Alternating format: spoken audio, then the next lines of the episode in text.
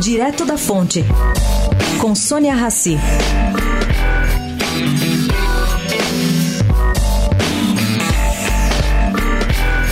Começam na sexta-feira as convenções partidárias destinadas à escolha de candidatos às eleições de outubro e à definição de alianças.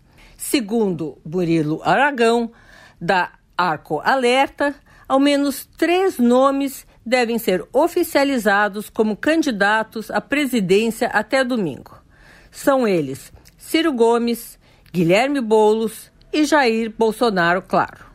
Com a viagem do presidente Temer a Cabo Verde, haverá troca de guarda no STF.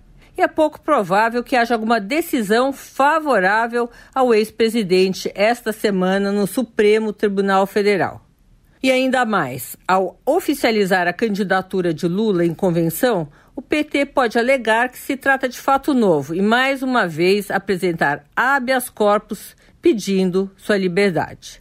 Estônia Raci, direto da fonte, para a Rádio Eldorado.